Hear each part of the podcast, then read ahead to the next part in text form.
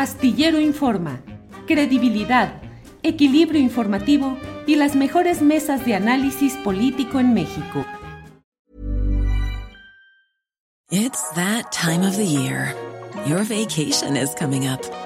You can already hear the beach waves, feel the warm breeze, relax and think about work. You really, really want it all to work out while you're away. Monday.com gives you and the team that peace of mind. When all work is on one platform and everyone's in sync, things just flow wherever you are. Tap the banner to go to Monday.com. Many of us have those stubborn pounds that seem impossible to lose, no matter how good we eat or how hard we work out. My solution is PlushCare. PlushCare is a leading telehealth provider with doctors who are there for you day and night to partner with you in your weight loss journey. They can prescribe FDA-approved weight loss medications like Wagovi and Zepbound for those who qualify. Plus, they accept most insurance plans. To get started, visit plushcare.com slash weight loss. That's plushcare.com slash weight loss. Raúl, buenas tardes. ¿Qué tal, Julio? Buenas tardes. Un saludo a todo tu auditorio. Gracias, Raúl. Raúl, pues ayer de pronto irrumpieron, aunque estaba anunciado y se sabía que estaba programado, pero irrumpieron en las redes los videos y las fotografías de la marcha de miles de zapatistas en varias cabeceras municipales de Chiapas. ¿A qué se debió esta reaparición? Entiendo que luego de tres años de ausencia de contingentes zapatistas en manifestación pública, Raúl. Gracias, Julio. De nuevo agradecerte por, a pesar de la apretada agenda que tienen darse tiempo para estos temas de interés nacional y local que son interesantísimos. Y, que bueno, primero eh, compartirles eh, que la iniciativa que lanzaron eh, los integrantes del Ejército Zapatista de Liberación Nacional tiene que ver y está enmarcada en una iniciativa más amplia que se llamó la Declaración por la Vida. Como ustedes recordarán, el 1 de enero de 2021, el DZLN, junto a miles de organizaciones y personas de México y del mundo dieron a conocer una declaración por la vida que fue prácticamente el inicio de la travesía zapatista por Europa. Este eh, viaje en el que recorrieron diferentes países eh, de la Europa, del, territorio insumiso, como ahora ellos y ellas le llaman, y que le permitió al ZLN estar en relación y en contacto directo con diferentes organizaciones y colectivos de prácticamente toda eh, la Europa de abajo y a la izquierda.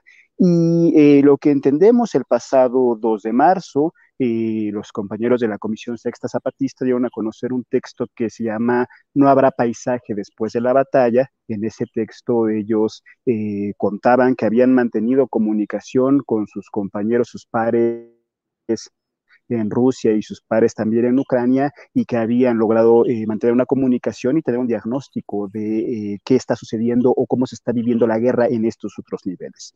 Y a través de ese primer comunicado, no habrá paisaje después de la batalla, en donde los zapatistas alertan sobre los peligros que significa esta guerra para la humanidad, es decir, una guerra en donde las grandes potencias se están armando, en donde efectivamente ya hay eh, riesgos de conflictos nucleares y también ya hay eh, desplazados, eh, gente viviendo en refugios, ¿no? infancias lastimadas, pero también quienes están viviendo los dolores principalmente de esta guerra son los pueblos y quienes están enriqueciendo son las empresas armamentistas. De este diagnóstico, de esta primera lectura que tuvieron los compañeros zapatistas con su comunicación con sus pares en Europa, fue que lanzaron esta iniciativa para movilizarse el día domingo 13 como parte de un inicio de una campaña mundial contra todas las guerras capitalistas. Eh, la comunicación que surgió, insisto, eh, después nos permitió conocer que efectivamente la guerra que ahora eh, nos enciende las alarmas y nos llama a la atención por las magnitudes que está alcanzando y por el riesgo de convertirse en un conflicto internacional que ya lo está haciendo, ya se está convirtiendo.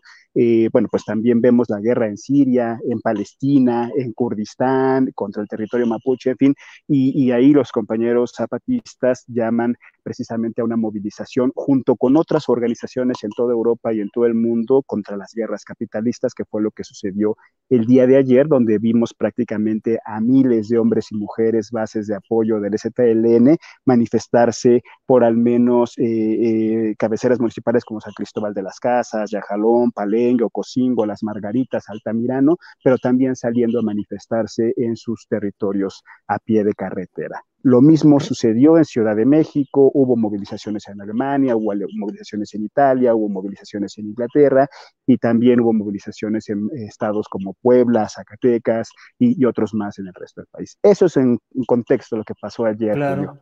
Raúl, ¿cuál es la, el antecedente? ¿Cuándo hubo otra marcha parecida del ZLN de zapatistas? ¿Cuándo fue la anterior de esta magnitud?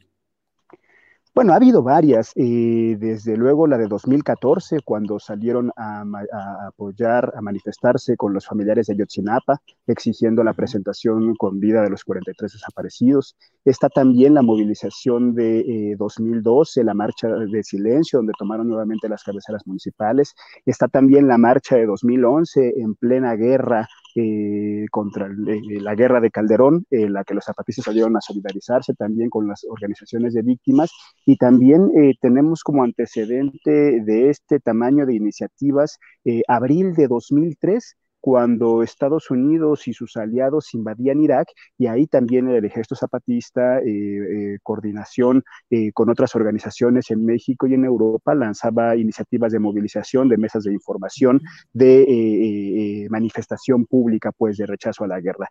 Así que está completamente tono, solo hablando, insisto, en lo que significa como alto a la guerra, está completamente a tono con esta ideología y caracterización que ha, que ha hecho el zapatismo de que la guerra es, las guerras son inherentes al capitalismo, de que quienes se enriquecen de las guerras son eh, los complejos militares industriales, no solo de Estados Unidos, sino también ahora de otros países, y que eh, hay que apostar a una paz con justicia y dignidad, y una paz que efectivamente significa la solidaridad o conlleva la solidaridad entre los pueblos.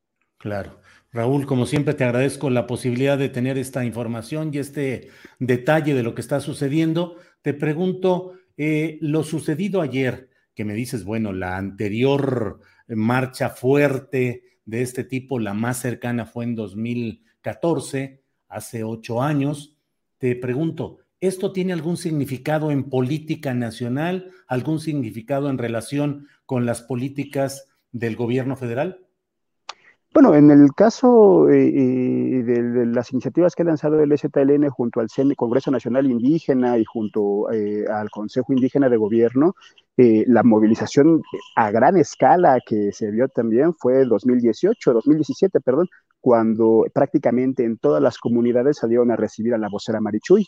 ¿no? y desde entonces no ha parado las movilizaciones. Insisto, se han lanzado otras iniciativas también, como la iniciativa eh, eh, como esta campaña nacional por la memoria, la verdad y la justicia, que implicó también poner al centro del debate público eh, los dolores de las diferentes víctimas de la, larga guerra que se vive en México, y también ha invitado a movilización y solidaridad con organizaciones del Congreso Nacional Indígena, como las de Guerrero, como las de Morelos, como las de Michoacán, como distintas partes del país, que viven también otra forma distinta de la guerra. Y desde luego el propio zapatismo eh, a lo largo de estos últimos tres años en lo que significa el nuevo, en lo que va la administración actual, ha vivido también la agresión de grupos paramilitares, ha vivido el secuestro, incluso eh, la quema de instalaciones, que también ha significado la movilización eh, principalmente de solidarios en otras, en las ciudades y en otras partes del mundo. Entonces,